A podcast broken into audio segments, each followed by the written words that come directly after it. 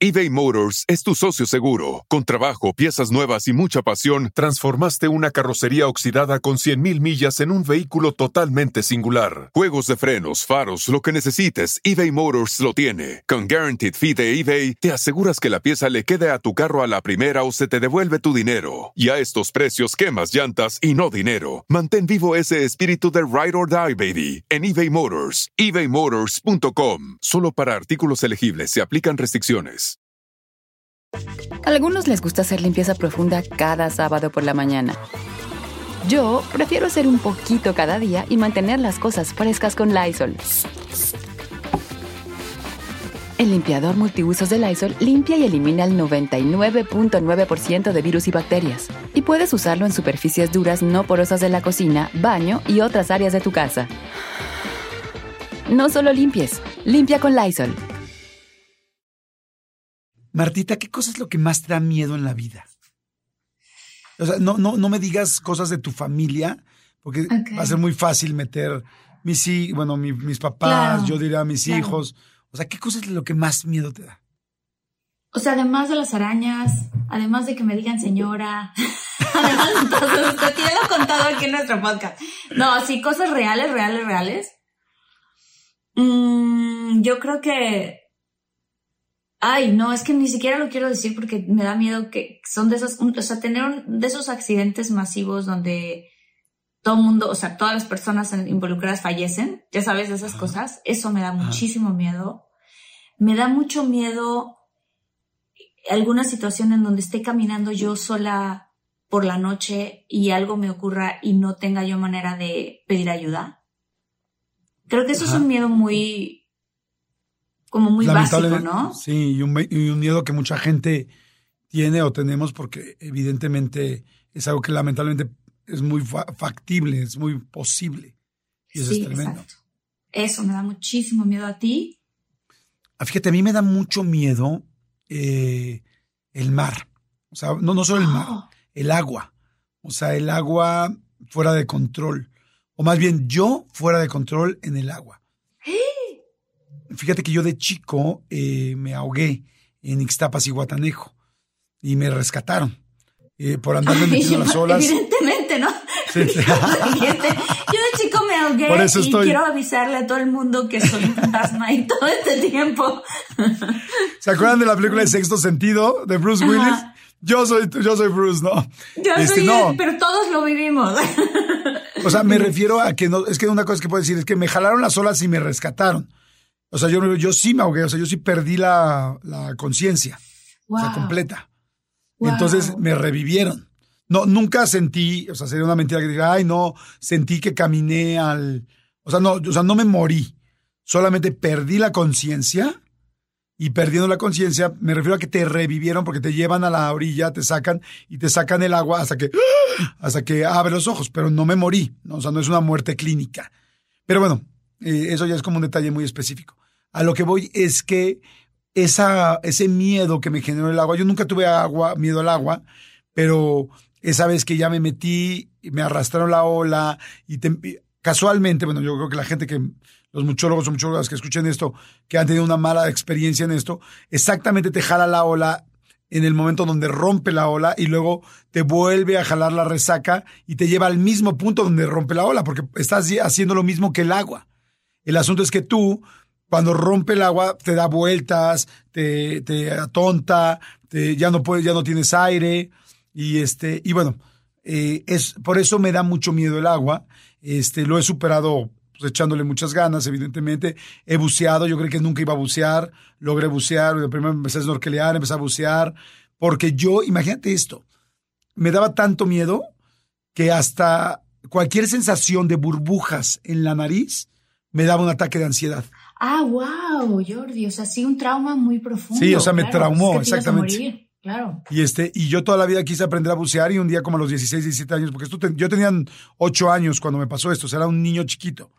Entonces, este, cuando de repente como a los 16, 17 dije, no, pues quiero aprender a bucear y me fui a meter a un curso de esos de en Cancún, así de, del turista de hoy vamos a bucear, en un día buceas y así, y de repente la hoja decía hidrofobia y yo, no. Y yo así, madres. Y pues me la jugué así de tranquilo, respira, tú puedes, tú puedes, tú puedes, y lo logré. Pero en general el agua le tengo muchísimo respeto y es de las cosas que a mí me dan, que me dan miedo. Pero bueno, sí, pero he ido aprendiendo, ¿no? Fíjate que yo, o sea, creo que lo conté en uno de los episodios, no sé, le tendremos que contar a Armandito, pero yo estuve a punto de morirme eh, ahogada. ¿Ahogada? Ah, sí, lo conté, ¿verdad? Sí, lo contaste con el vestido. Ajá, con el vestido, o sea, como de película de miedo. Me estaba muriendo ahogada con un vestido que flota en el mar, o sea, imagínate. Una cosa así, fue, fue muy traumante. Y a mí ¿Con qué película fue? Una película que se llama Sin Memoria. Sin Memoria. En donde al final mi personaje, o sea, el personaje principal tiene una visión de esta mujer y la ve flotando al fondo del mar con un vestido vaporoso, así. Y entonces, pues obviamente tenía que yo ponerme el vestido vaporoso, irme al fondo del mar y hacer esta escena.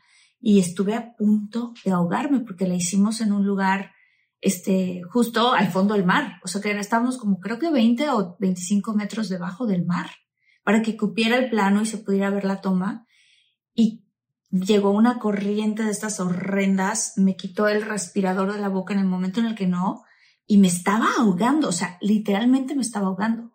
Este, y yo sí recuerdo ese momento en el que mi cerebro como que soltó todas las, mm, ¿cómo se llaman? Las endorfinas de la alegría y del amor y de todo esto para poder realmente eh, ayudar a mi cuerpo a la transición al otro lado de la, de la muerte y tener esa transición. Y me acuerdo que estuve muy consciente de cómo ocurrió y que pensé, no, así no es como yo muero. Y en el momento en el que pensé eso, me entró un segundo aire, pero no físico, porque yo no tenía manera de tragar aire, de, digo, de respirar aire. Y entonces ya logré salir, pero sí es una sensación muy fuerte. Entonces, cuando yo quise volver a bucear, me entró un pavor. O sea, comprendo muy bien lo que dices tú, Jordi, porque es, un pavor, o sea, pues es literalmente como que sientes que tu vida vuelve a estar en peligro. Qué fuerte, caray. Sí, está fuertísimo. Es que al final es un, ataque de ansiedad, ¿no? Sí. Yo, yo ese primer día que, que volví a bucear, todo estuvo bien, lo pude controlar, controlar, controlar, controlar. Volteaba a ver abajo del agua, respiraba, yo tranquilo, tranquilo, tranquilo.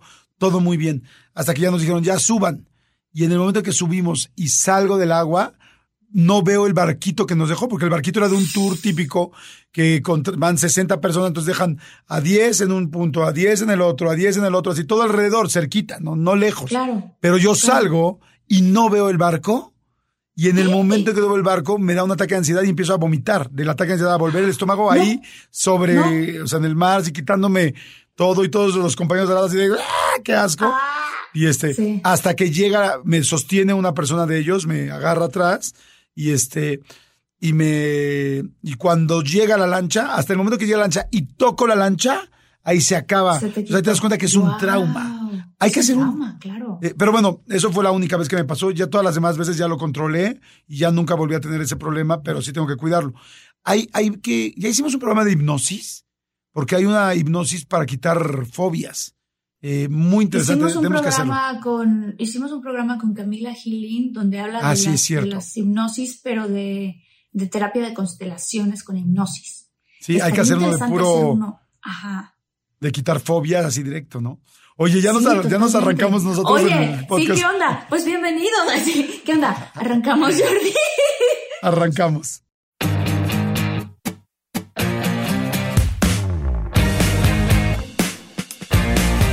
Hola, ¿qué tal? ¿Cómo están? Esto es de todos muchos, soy Jordi Rosado. Y yo soy Marta Gareda. Si eres nuevo a este canal, te pedimos con todo el corazón que te suscribas, que le des clic a la campanita para que te den las notificaciones de cuando tengamos nuevo contenido. Si no eres nuevo y eres parte de la comunidad maravillosa de muchólogos, muchas gracias por estar aquí. Este, danos tu like porque seguramente te va a gustar el episodio. Entonces, de una vez, danos tu like si quieres. Y si no, pues ve el episodio y si te gustó, danos tu like. Danos tu like a priori. ¿No? a priori, no posteriori. No, eh, a, priori, por favor. Oigan, pues hoy va a estar buenísimo el episodio porque fíjate que ahora, eh, bueno, la gente que nos está escuchando y la gente que nos ve en YouTube, eh, hay una tendencia muy grande de las series de asesinos seriales, ¿no? Sí. Este, eh, de hecho, creo que el otro día que fui a tu casa, enfrente, en un espectacular, había, estaban anunciando una de las más fuertes que están pasando ahorita en Netflix, ¿no?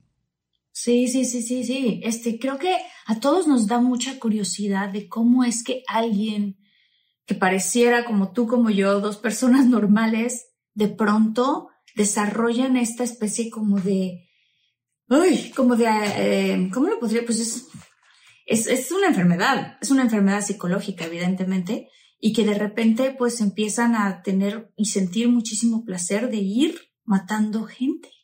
O incluso a lo mejor ni placer les da, ¿no? Les da, les da como, o sea, es gente que está realmente desconectada por completo de la empatía, ¿no, Jordi? Sí, completamente. Sí, ya es gente que tiene verdaderamente un, pues sí, un problema mental. Son sociópatas, psicópatas. Sí, exactamente.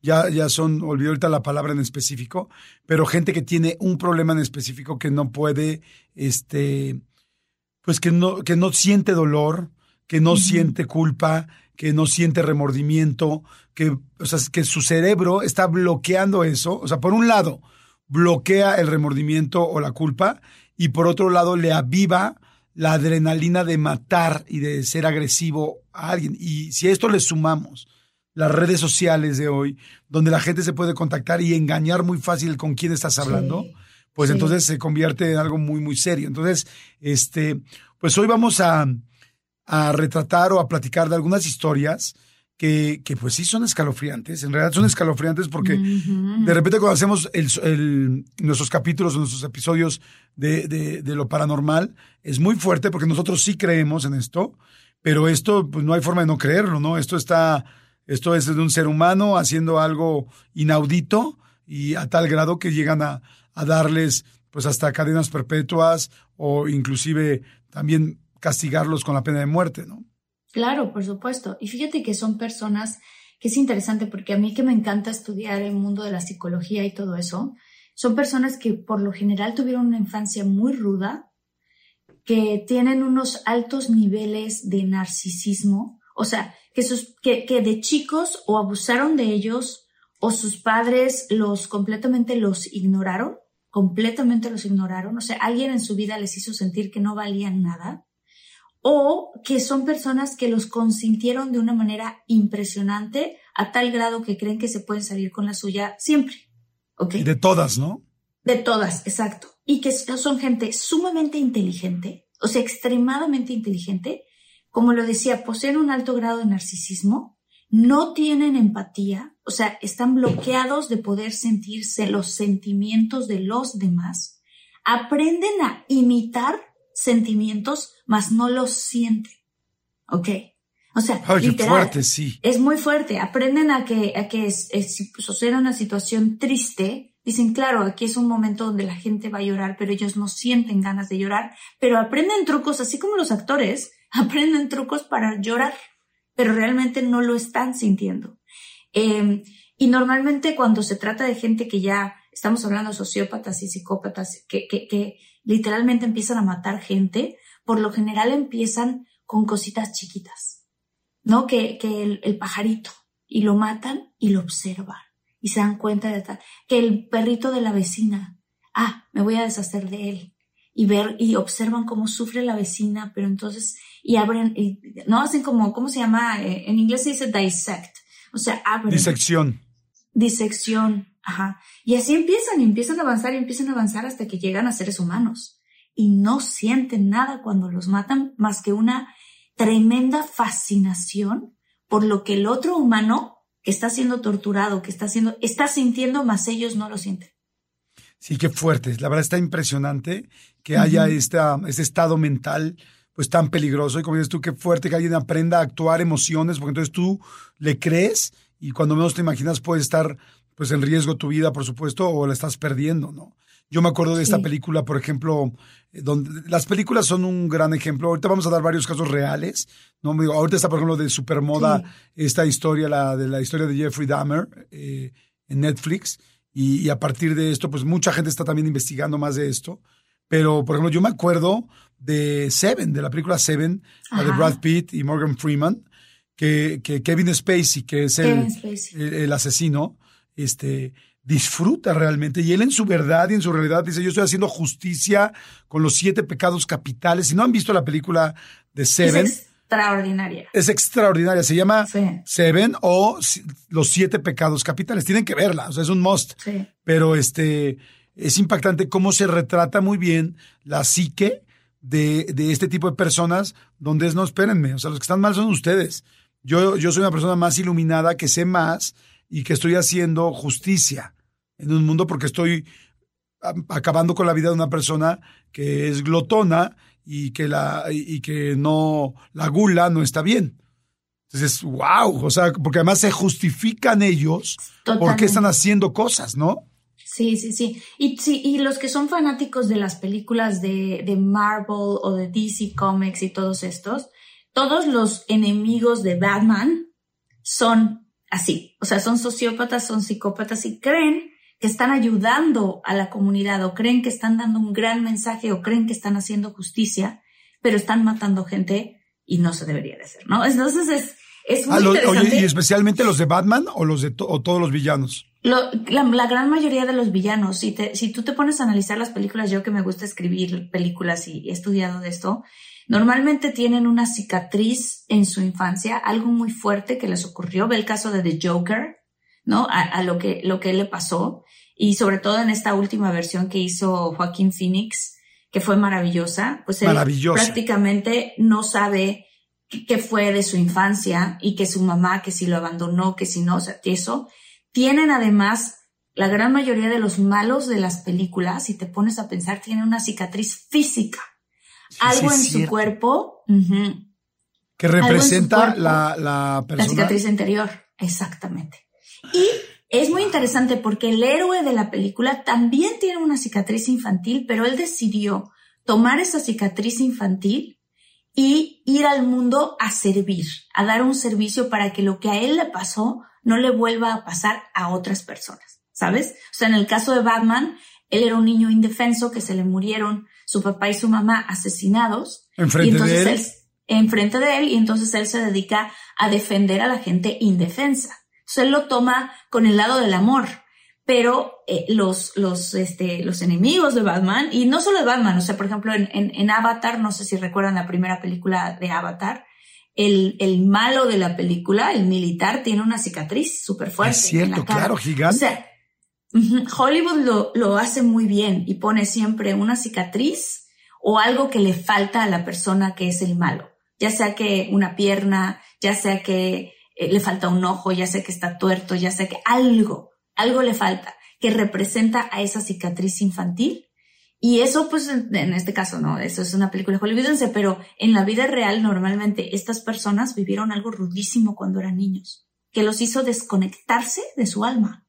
Qué interesante lo que dijiste, ¿eh? no, lo, no lo sabía, está interesantísimo. Y bueno, pues la idea de hoy es que les vamos a platicar, les vamos a compartir en nuestro podcast, en De Todo Mucho, algunas de las historias o situaciones, bueno, no historias, bueno, sí son historias, pero al final más bien las realidades eh, de las cosas que han pasado con algunos de los asesinos seriales que, que, que, han existido.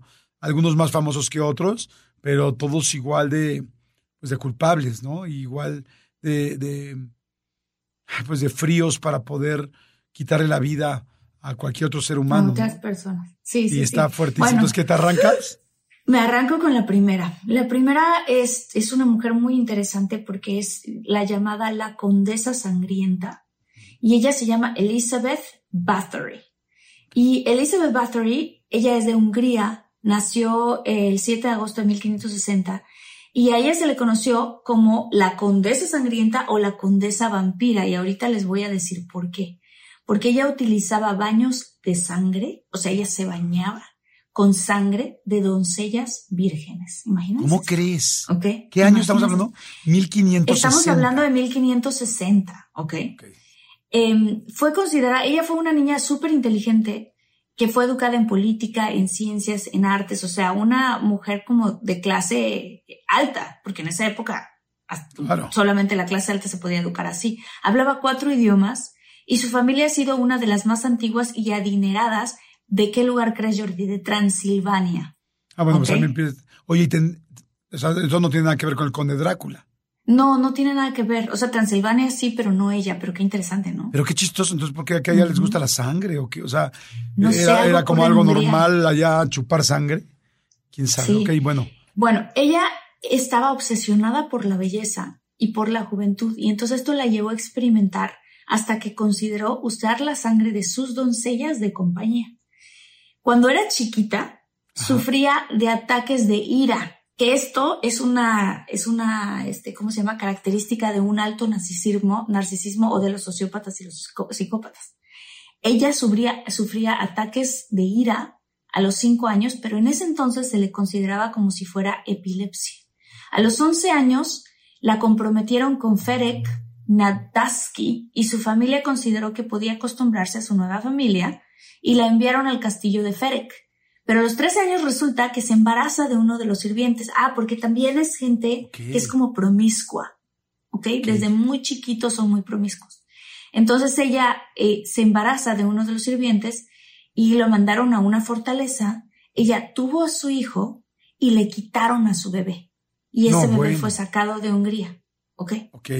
Dentro de ella, entonces ya finalmente ella cumple 15 años y fue finalmente se casó con Ferek. O sea, a los 13, todavía eres una niña. Te embarazas y te quitan a tu bebé. ¿Ok? Convertida en condesa, pasaba largas temporadas sola en sus propiedades, pues el conde Ferek acudía, él se iba a las batallas. Ahí fue cuando ella empezó a torturar por gusto, mientras esperaba a su marido. Se volvió fanática del esoterismo y tuvo su propia corte siniestra con hechizos y alquimistas. El 4 de enero de 1604, su marido muere de una enfermedad que le fue contagiada en una batalla y Elizabeth enviudó a los 44 años y en ese momento ella ya era una sádica consumada. Abiertamente bisexual, comenzó a experimentar aún más con sus doncellas a quienes incluso ordenaba coserles la boca o sentarlas en parrillas. Imagínate. Eso. Ajá. ¿Coserles la boca? Coserles la boca. Coserles la boca. Ay, no, qué horror, qué horror, qué horror. Qué horror. Imagínate intentar abrir la boca. No, no, no, y que no puedes abrirla porque estás cosida. Sí, porque te duele, o sea, porque evidentemente te lastima tanto que pues, es como la Santa Inquisición. ¿Te acuerdas que ponían a la gente contra las paredes con un tubo en medio y una rata? Una rata contra la pared y una rata contra tu cuerpo. Que te iba comiendo los intestinos. Ay, no, no, no, no. Cuando su belleza comenzó a desvanecerse, Elizabeth entró en una gran crisis, porque otra vez, en el caso de los altos, altos narcisos, se la viven viéndose a los espejos y les importa mucho su belleza, ¿no? Entra en una crisis y entonces, en una ocasión, abofeteó tan duro a una de sus acompañantes que le llenó las manos de sangre. Ahí nació, en ese momento de la cachetada con las manos de sangre, nació la condesa sangrienta. Se convenció que el punto donde cayó la sangre se encontraba intacto al paso del tiempo, así que comenzó a matar por placer a mujeres y desangrarlas para tomar largos baños de sangre. El olor de los cuerpos. Oigan, si están buscando un nuevo celular, please, please, please, no vayan y agarren la primera oferta que les pongan enfrente. ATT le da sus mejores ofertas a todos. Sí, a todos, ¿eh? A ti, que tu tiempo en el teléfono sube cada mes. Y a ti, que ni siquiera tienes redes sociales. A ti, que hablas toda la noche con tu pareja. Eres de los míos, ¿eh? Y a ti, que sigues haciendo swipe para encontrarla. A ti, que el 80% de tus fotos son de tu mascota. Y a ti, que si no subes foto en el gym, no cuenta la ida. A ti, que también tienes selfies con todas las celebridades. Y a ti, que tampoco te creen que grabaste un video de un ovni. ATT le da sus mejores ofertas en todos sus smartphones a clientes nuevos y existentes porque conectar lo cambia todo. Las ofertas varían por dispositivo, sujeto a términos y restricciones. Visita att.com o una tienda para más detalles eBay Motors es tu socio seguro. Con trabajo, piezas nuevas y mucha pasión, transformaste una carrocería oxidada con 100.000 millas en un vehículo totalmente singular. Juegos de frenos, faros, lo que necesites, eBay Motors lo tiene. Con Guaranteed Fee de eBay, te aseguras que la pieza le quede a tu carro a la primera o se te devuelve tu dinero. Y a estos precios, quemas llantas y no dinero. Mantén vivo ese espíritu de Ride or Die, baby, en eBay Motors. ebaymotors.com. Solo para artículos elegibles se aplican restricciones. Que no podían ser ya ocultados por ser más de 100 cuerpos en su castillo, provocó que incluso los dejaran debajo de las camas. Ay, no. Fue hasta que una doncella escapó y llegó con la historia a las autoridades, encabezadas en ese entonces por el rey Matías II de Hungría, que finalizó la historia de terror. Elizabeth fue capturada el 30 de diciembre de 1610 y se le condenó a muerte. Se le alimentaba por una pequeña rendija en el castillo de Essay y murió a los 54 años. ¡Wow! Está fuertísima, ¿no? Fuertísimo, fuertísimo. Qué historia tan fuerte. Oye, hablando de eso, ¿cómo Hollywood no ha hecho una historia de esta señora? Claro. Qué barbaridad. Y me imagino perfecto a Angelina Jolie. O sea, porque además, porque además de que pues, era muy guapa y todo este asunto y la belleza, y me la imaginé muy blanca, este, pero además te acuerdas que Angelina Jolie sí se alimentaba de la sangre de, no sé, no sé si se alimentaba, que se alimentaba. Tenía la sangre, sí. Sí, tomaba sangre de, no sé por qué hacían de sangre, pero ella me acuerdo que tenía, creo, como un dije, como una, como un collar con la sangre de su pareja, ¿no? Sí, no sé si era Brad Pitt son como algunas cosas de, no era Brad Pitt, era este, su primer marido. Em, no me acuerdo ahorita de su nombre, pero bueno, Bob, Billy Bob Thornton. Ándale, exactamente. Él, ajá. Y, y esos son ya como unos trucos, cosas raras de hechicería, Jordi. O sea, y traer la sangre. Traer la sangre de la persona a la que amas. De hecho, estaría interesante, fíjate, que hiciéramos un programa de brujería donde, se hable por, donde hablemos, por ejemplo, de este asunto del...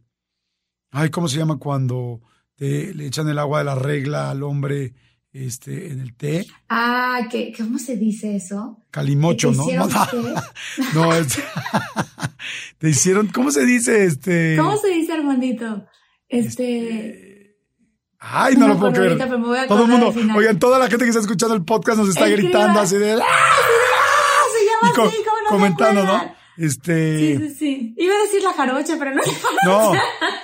Oye, pero lo más impresionante es que tampoco se acuerda Armando ni Gaby Nieves que están aquí enfrente de nosotros. Este, qué loco, bueno, qué loco. cuando te hacen este asunto de la sangre, este, que ahorita nos acordamos cómo se llama, este. Toloache. Que te dan toloache. No, ah, Toloache, no. Sí, te dieron toloache. para el amor. O sea, les dicen el que te dieron toloache. ¿Sí? Sí. Bueno, a ver, a ver, de los chicos. A ver, ¿cómo? Nos va a ayudar a googlearlo. Sí, sí. Okay, bueno, el asunto es que este, que, o sea, mi pregunta es, ¿la sangre debe tener algún efecto sobre el otro cuerpo? O sea que quizá eso no es como, porque hay mucha gente que cree en la brujería y mucha gente que no cree. Y quizá mucha gente dice, ay, no, bueno, eso es solamente, sí creo que sí es Toloache, tiene razón.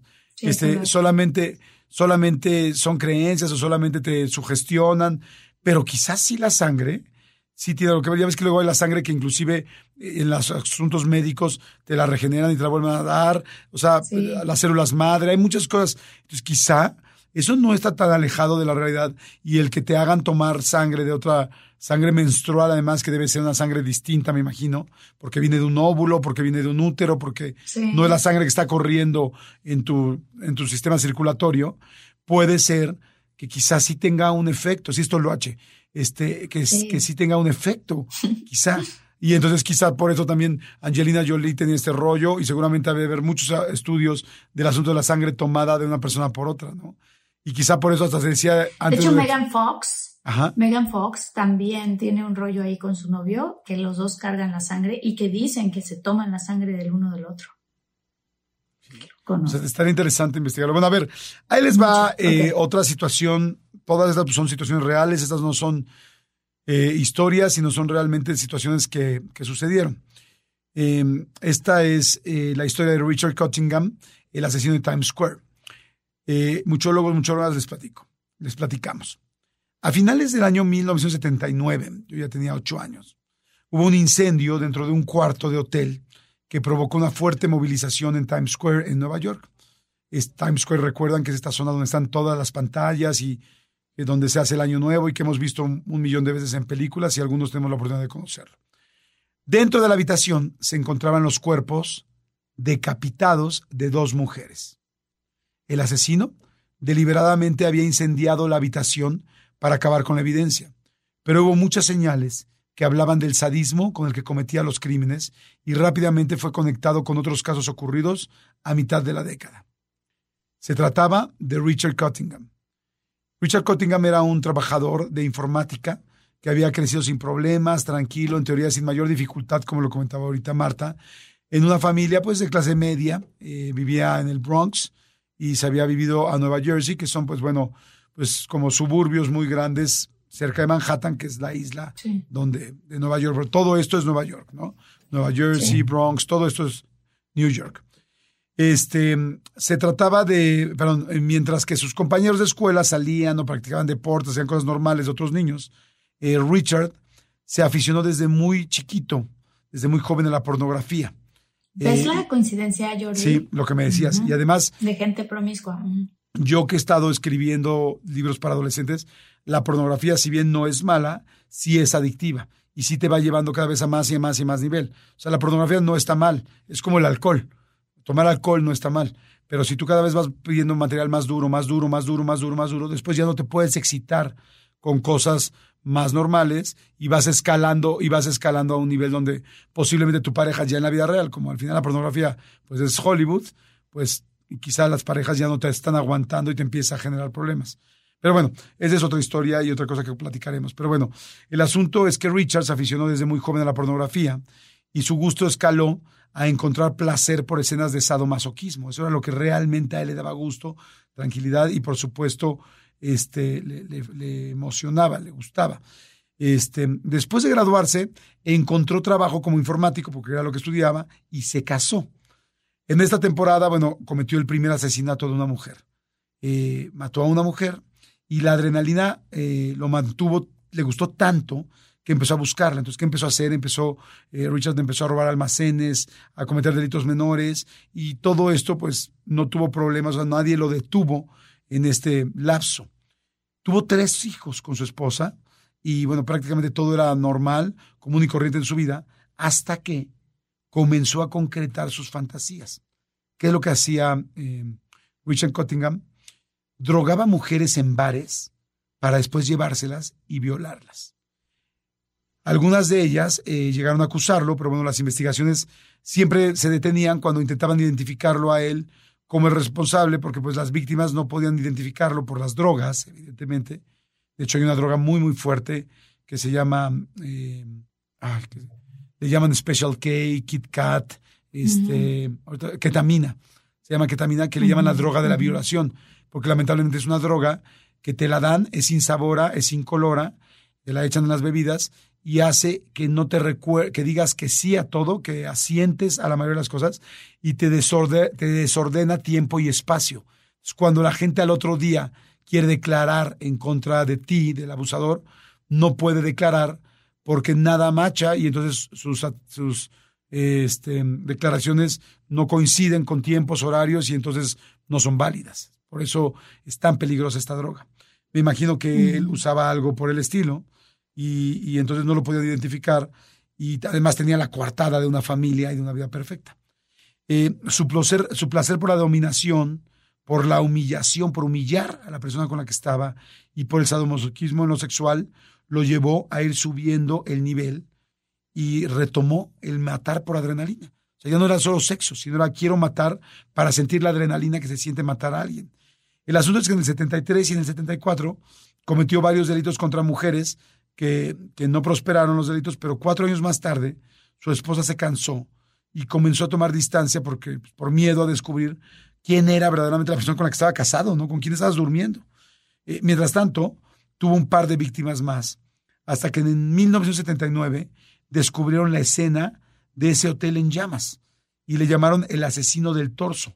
Le llamaron así por la forma en que habían sido localizados los cuerpos, porque al revisar expedientes de crímenes anteriores, notaron que una persona en la zona de Nueva York y New Jersey asesinaba dejando solo el torso. ¿Qué hacía?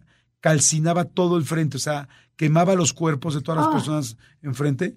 Todavía aún, me imagino que algunos vivos, o sea, los las quemaba vivas este, para que no se le reconociera la cara, no se le reconociera todo esto, ¿no? las huellas digitales. No sé todavía en ese momento qué tan adelantado estaba el, las investigaciones de ADN, yo me imagino que son los setentas, por supuesto ya se, ya se sabía, creo yo, pero pues no sé si era solamente por eso o por un gusto, pero las quemaba de alguna manera todavía este, muriéndose de frente, ¿no? Eh, tuvieron que ser encontrados los dos cuerpos más eh, adelante de dos sexoservidoras para que pudieran cuadrar todo con Richard, donde hizo lo mismo Richard con las sexoservidoras. Este, y bueno, finalmente dieron con él, eh, quien estuvo además por años riéndose pues, de la policía, de todas las autoridades norteamericanas, pero bueno, fue asegurado cuando usó uno de los hoteles o fue tomado, lo, captaron, lo capturaron, cuando usó uno de los hoteles donde normalmente cometía sus crímenes, crímenes y una de las jóvenes fue rescatada, gracias a Dios, a tiempo. Eh, se le encontró una mochila con grilletes de esclavo, con esposas, con drogas y con otras cosas para someter a las víctimas, ¿no? Después de varios juicios, se le condenó en 1982 a casi 200 años de prisión por todos sus crímenes, que fueron muchísimos. Y bueno, y hasta ahora todavía está vivo Richard Cottingham. Él está en la prisión estatal de Trenton, en New Jersey, eh, a la espera de un juicio más eh, por el asesinato de tres adolescentes cuyas muertes admitió conforme fueron eh, avanzando las investigaciones en su contra.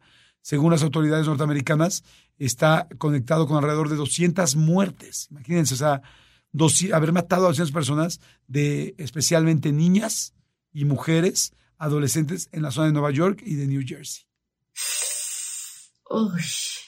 Está escalofriante, ¿no? Está escalofriante, es demasiada gente y qué escalofriante pensar que era una persona que se veía como normal, o sea, un padre de familia con tres hijos, o sea, ¡oh!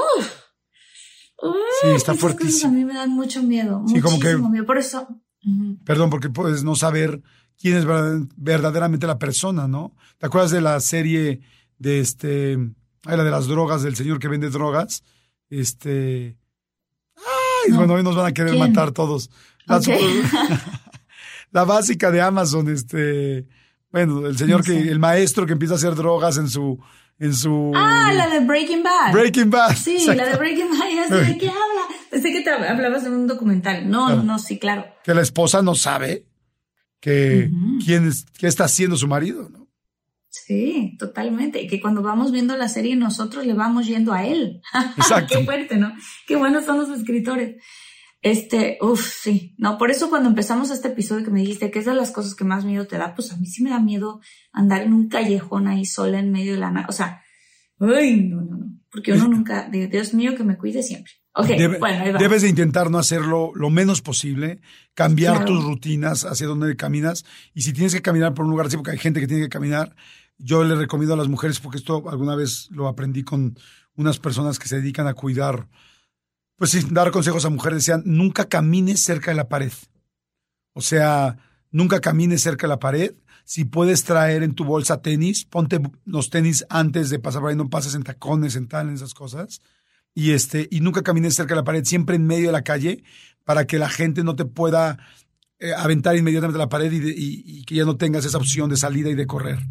¿No? Wow. Entonces siempre en medio. No, y llévate un. Rápido. ¿Cómo se llama esto? Sí. Sí, unos paralyzers o estos, este. Eh, sí, el pepper, el, este, spray pimienta, algo. Sí, y, ya, y, ya llévalo en la mano. O sea, no te va a dar tiempo de. O sea, llévalo en la mano. Ojalá, el ideal sería evita pasar por lugares donde estés sola y tengas peligro. Y también los hombres, ¿no? Porque a todo el mundo nos puede pasar.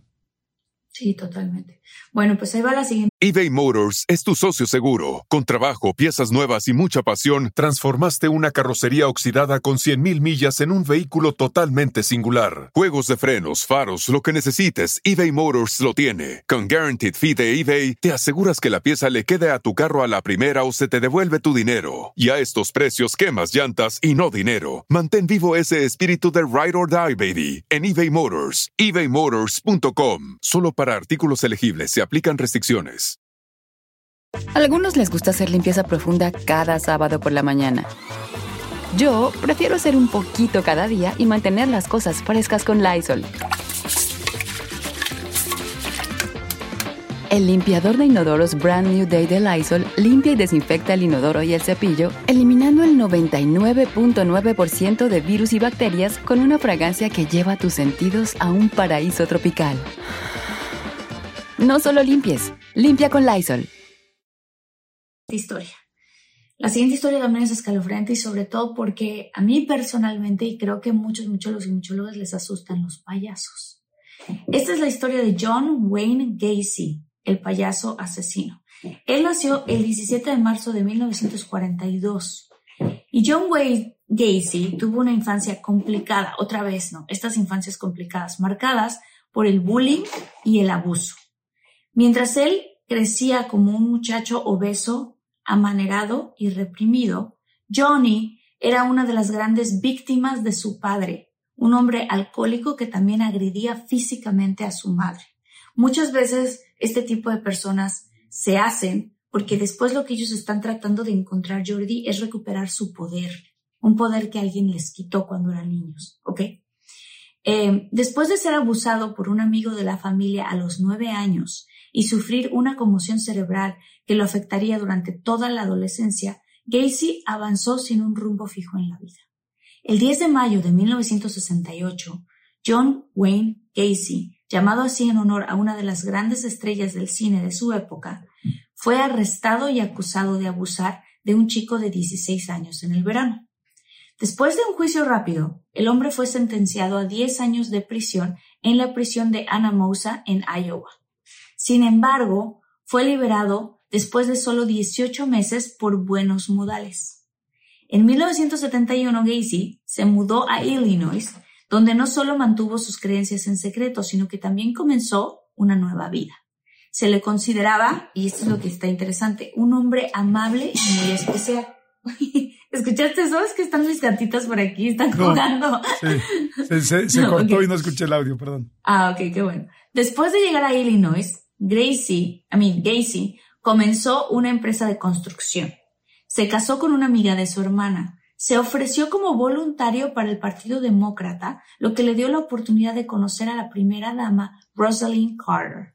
Y comenzó a vestirse como un payaso para mostrar cómo retribuirle algo a toda la sociedad. Después de años de humillación pública, John Wayne Gacy finalmente es amado y apreciado por locales y extranjeros por igual. Y casi una década después, la imagen pristina de Gacy se fue deshaciendo lentamente. Ese año, un hombre de 28 años le dijo a la policía que el empresario insistió en llevarlo a su casa. Las sospechas recayeron sobre Gacy el diciembre siguiente cuando desapareció un niño de 15 años. Gacy, que se encontraba bajo custodia policial, ha admitido ante su abogado que es él el responsable del secuestro del niño. También juró que había matado a más de 30 personas de entre los 15 y los 21 años de edad en los últimos 10 años. O sea, cuando mientras la sociedad lo elogiaba porque era un hombre ejemplar, igualmente con una familia que además se vestía de payaso para poder este, animar a la gente en los hospitales y este tipo de cosas, mientras tanto él estaba secuestrando y matando niños, jóvenes y adolescentes entre 15 y 21 años de edad. Wow. Según sus palabras, su primera víctima fue un muchacho al que torturó y apuñaló la noche del año nuevo de 1972. Durante el juicio, Gacy confesó sus crímenes y comentaba cómo lo hacía. Conducía por las calles de la ciudad hasta que se encontraba con un joven al que creía que estaba indefenso. Y después de eso, le ofrecía ir a su casa, darles trabajo en su empresa y pasar un tiempo con él. Una vez bajo el techo de John, John Wayne Gacy lanzaba su ataque. Tomó las armas contra los jóvenes y los abusó, los torturó y los estranguló. En algunos casos los cuerpos fueron enterrados en el patio trasero o en el estacionamiento de su madre.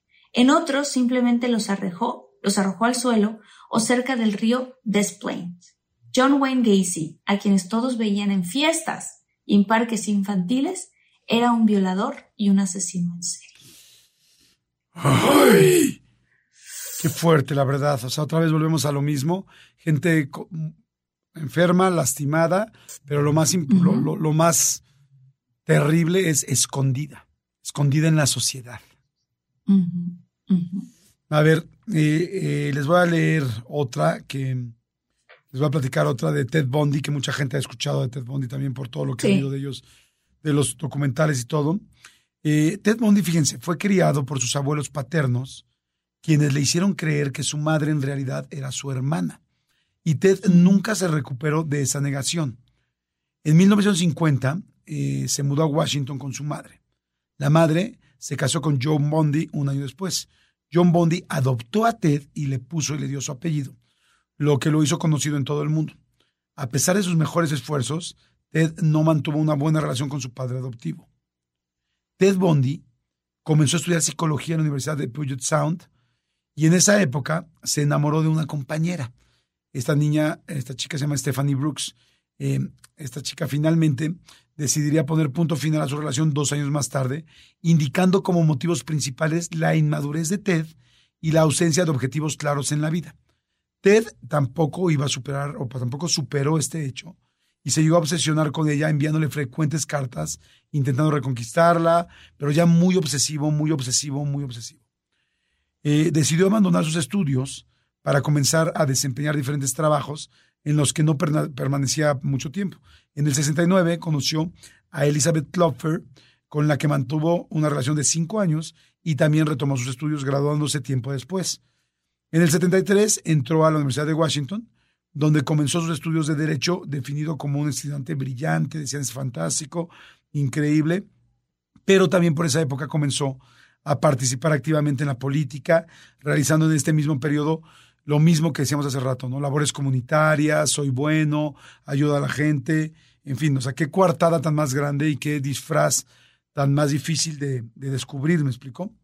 El asunto es que eh, poco después, em, en 1974, se registraron los primeros delitos eh, de Ted Bundy y en los asesinatos ya confirmados, tras golpear con una barra, una, una barra eh, y, agredir, y agredir sexualmente a Johnny Lenz, que fue su primera víctima, quien sobrevivió, pero le dio tan fuerte con la barra, me imagino una barra de metal, le dio tan fuerte, tan fuerte en el cuerpo y en la cabeza, que le dejó un daño cerebral permanente. Imagínense nada más, un rollo sexual y luego al mismo tiempo en el sexo, que te estén golpeando con, con un tubo y te estén rompiendo la cara y, la cabeza. ¿no? Bueno, poco después eh, hizo los mismos actos con Linda Ann Healy, que no logró lamentablemente sobrevivir y se convirtió en la primera víctima conocida de Ted Bundy. A partir de este asesinato comienza su escalada y teniendo un perfil de víctima bastante definido, son muchísimas eh, las jóvenes que empiezan a desaparecer y a desaparecer. Ted Bundy fue modificando como su modus operandi. Si primero actuaba en la oscuridad de la noche, eh, luego se dio cuenta que muchas de las mujeres confiaban en él, en él y así empezó a cometer asesinatos, pues a cualquier hora del día le daba exactamente ya lo mismo. Yo no estaba la noche para, para mantenerse medio oculto. Y luego comprobó que tenía facilidad para manipular debido a pues, que tenía como mucho carisma y además era un cuate bien parecido. Entonces, pues, no, pues una muy mala mezcla, caray. Por lo que eh, llevar a cabo por los crímenes sea muy fácil. Eh, después, en el año 75, un coche de policía le, lo paró, le dijo a Ted Bundy, a ver, espérame, lo pararon normal, y entonces encontraron en el coche pues, elementos raros, ¿no? De repente vieron palancas, esposas, cintas, y muchas cintas, decían como que esto no es normal, ¿no? Al final lo, detuvieron y lo identificaron eh, por Carol Darronch como el autor de su secuestro fallido, ¿no? Más bien, pero Carol Darronch lo, lo, identificó. Eh, Ted Bundy decidió inclusive, fíjense esto, representarse a sí mismo como abogado, como era abogado, este, ¿y para qué hizo esto? Lo hizo para poder ir a la biblioteca, porque te tienen que dar chance de ir a la biblioteca para poder preparar tu defensa. Y una vez que estuvo en la biblioteca, se escapó. Y este, entonces se escapó. Eh, afortunadamente no estuvo muchos días fuera, creo que fueron eh, seis días, seis días. Bueno, el 24 de julio del 79, tras seis horas y media de deliberación, el jurado lo declaró culpable y el juez lo sentenció a la pena de muerte en la silla eléctrica por los asesinatos de dos jóvenes de la fraternidad universitaria. Híjoles, qué fuerte. ¿Qué opinas de la pena de muerte a una situación así? Es una, es una, es una cosa muy fuerte para mí porque yo, o sea, yo quién soy para decidir quién quitarle la vida a quién, pero una persona así, no sé, o sea, yo diría enciérralo hasta que se muera. No estoy tan segura de, la pena de muerte, pero pues es que sí es una, o sea, no tienen, no tienen manera de rehabilitarse. No son personas que tienen, ¿no? ¿Tú qué opinas, Jordi? Fíjate que yo, igual que tú, me parece un tema muy delicado. No podría decir que estoy a favor de la pena de muerte porque estoy a favor de la vida en todos los aspectos. Yo Siento que cualquier persona este, pues merece ese derecho, simplemente por el hecho de serlo y de haber nacido. Ahora, escuchas una historia así y claro que te da todas las ganas de decir, bueno, pues que, el que a hierro mata, a hierro muere, ¿no? Eh, pero por otro lado dices, híjoles, eh, porque aquí no, no es que quien decida, no simplemente si un, si un gobierno decide hacer una cosa así. No lo sé, creo yo también, creo que yo me inclinaría más a decir eh, que esté toda su vida ahí refundido, ¿no? yo también, pero, refundido así de esas cárceles donde está oscuro. O sea, de que nada más te abren una rendija y te llevan comida. ¿En serio? O sea, de que no sé, a lo mejor eso es una especie de tortura, pero claro. es, No, no, no, claro que, lo es. no, claro que lo es, simplemente libertad, o sea, privarte de tu libertad, o sea, es tremendo, ¿no? Pero la verdad no, no sabría qué decir, eh, porque si, si tuviera un caso real y cercano de esto, ¿no? O sea, que no sea nada más algo lejano. Eh, mira, yo escuché una vez una frase, ya tenemos que terminar el podcast, pero yo escuché una frase un día que me sorprendió mucho. Yo una de las personas que conozco más activistas y más en pro del planeta y de los seres humanos es Bono, es Bono, ¿no? De, YouTube. Y un día le escuché una frase que me impactó mucho. Y dice Bono, yo nunca me creí capaz de matar a otro ser humano hasta que fui padre. Y dices, wow. Entonces, como te digo, tendría que estar en el caso para poder tener una opinión más contundente. Sí, porque los papás de todos esos niños o los papás de todas esas niñas, de todas esas víctimas, a lo mejor una gran parte muy primaria de uno dice que se muera. Sí, muy primitiva decir, oye, mi lógica es mataste a tal, pero bueno.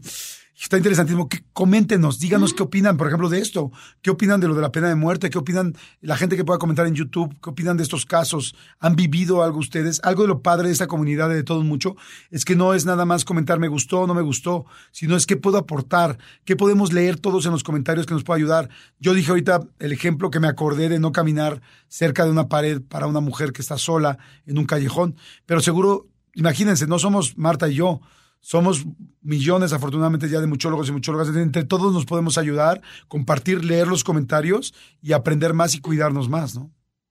Absolutamente, creo que es súper importante también que si tienes que salir en la noche y solamente vas solo y algo está, o sea, número uno, que, no, que trates de que eso no ocurra.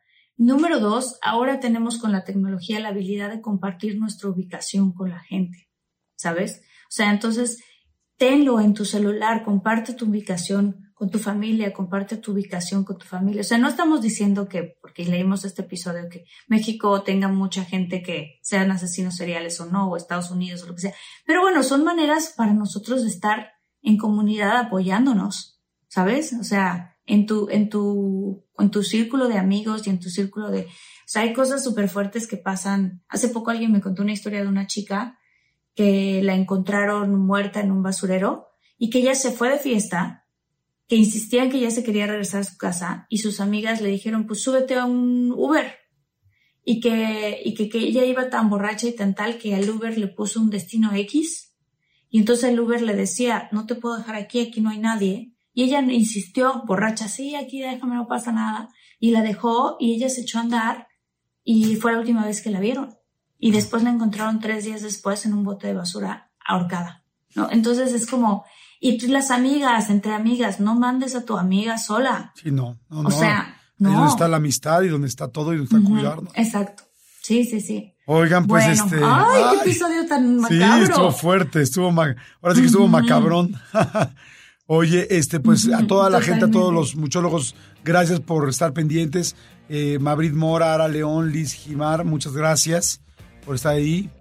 Muchas gracias. ¿Saben qué pasa? Que cuando ustedes están aquí al pendiente con nosotros, a nosotros nos da como más energía para seguir haciendo este tipo de, de contenido, de todo el contenido que hacemos. O sea, vamos creando una comunidad muy bonita. Daniela Silva, muchas gracias. Ana Bretón, Lorena García, gracias, gracias, gracias. Si nos quieren escribir, si nos quieren contar alguna historia que les ha pasado, me encantaría, Jordi, pedirles a los muchólogos que se han visto ovnis nos cuenten sus historias. si tienen videos, que nos los manden y que nos los manden a contacto de todo mucho gmail.com. Creo que podríamos hacer un episodio padrísimo de las historias que tienen los muchólogos de estos encuentros este, con extraterrestres o ovnis o cosas que hayan visto que sean completamente, este, ¿cómo se llama? Eh, sobrenaturales, ¿no? Sí, eh, nos pueden seguir en nuestras redes sociales, arroba de todo bien bajo mucho. Oigan, les voy a decir por qué me distraje poquito. Los que no están eh, en YouTube no lo van a poder ver, pero es que tengo a mi gatita que me brincó en la pierna y a ver si la pueden ver. Está preciosa, es casi, es casi un tigre eso. Es como un tigrito, sí. Oigan, pues muchas gracias, luego los queremos mucho, nos escuchamos en el siguiente, denle play al siguiente y gracias por estar aquí. Gracias, Martita linda. Bye. A ti, Jordi. Nos vemos en el siguiente episodio. Chao. Bye.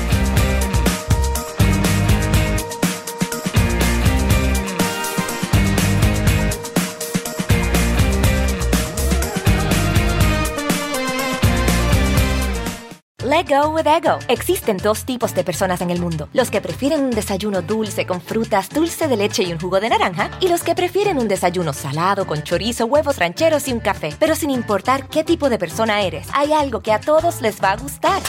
Mm. Los crujientes y esponjosos Ego Waffles. Ya sea que te guste un desayuno salado, con huevos o salsa picante encima de tus waffles, o seas más dulcero y los prefieras con mantequilla y miel. Encuéntranos en el pasillo de desayunos congelados. Lego with Ego. A algunos les gusta hacer limpieza profunda cada sábado por la mañana. Yo prefiero hacer un poquito cada día y mantener las cosas frescas con Lysol.